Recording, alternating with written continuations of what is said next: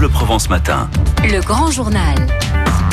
7h21. Et bien sûr, on continue à parler de cette alerte rouge à la canicule avec les conséquences dans les écoles. Bonjour Bernard Beignet. Bonjour. Recteur donc de l'Académie d'Aix-Marseille, on a entendu dans le journal de 7 heures, pas de fermeture générale des écoles, notamment à Marseille. Chaque établissement décide au cas par cas finalement Non, ce n'est pas euh, chaque établissement. Les écoles à Marseille sont ouvertes, mais ce qui est suspendu, c'est les activités scolaires et les activités sportives. Donc les écoles ne sont que des lieux d'accueil aujourd'hui pour que les enfants soient à l'abri de la chaleur si les parents souhaitent les envoyer à l'école, car ils peuvent les garder chez eux. On a entendu il y a quelques minutes sur France Bleu Provence une enseignante qui nous a appelé pour nous dire justement qu'elle regrettait que les écoles ne soient pas fermées aujourd'hui, qu'elle regrettait aussi que l'information ait été passée un peu tard hier, c'est-à-dire à 16h28 alors que l'école ferme à 16h30. Nous avons agi dans les plus brefs délais.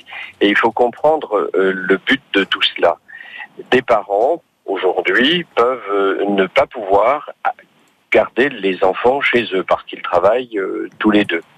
Et donc il est nécessaire qu'il y ait simplement un lieu d'accueil. J'insiste bien là-dessus, il n'y aura aucune activité scolaire ni sportive.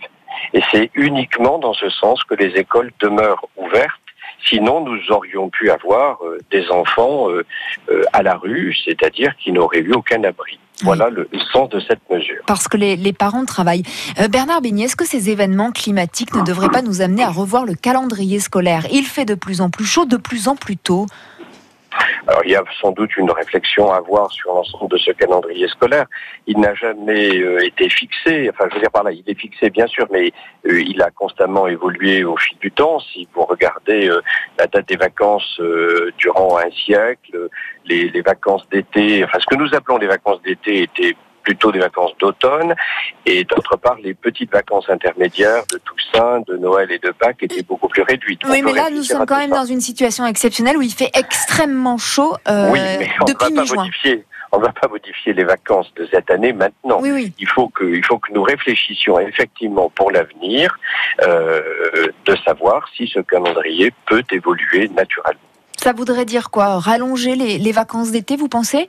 Il faut qu'il y ait une réflexion plus générale sur toute l'année. C'est-à-dire aujourd'hui, un, jeune élève en France a quatre mois de vacances, mis bout à bout.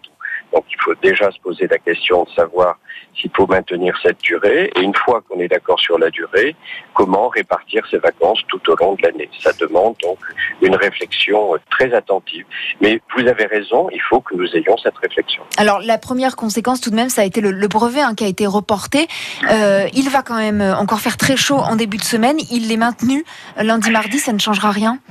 Alors, il est maintenu et euh, nous allons aviser au cas où l'épisode de, canicule viendrait à se maintenir, euh, il faudrait voir ce qu'il y aurait lieu de faire, mais présentement, le brevet est maintenu lundi et mardi. Merci beaucoup donc euh, Bernard Beignet pour faire le, le point sur les conséquences de l'alerte rouge à la canicule dans les établissements scolaires dans l'Académie d'Aix-Marseille. Merci d'avoir été sur France Bleu Provence ce matin. Merci à vous. Belle journée et interview à écouter sur francebleu.fr. Il est 7h24.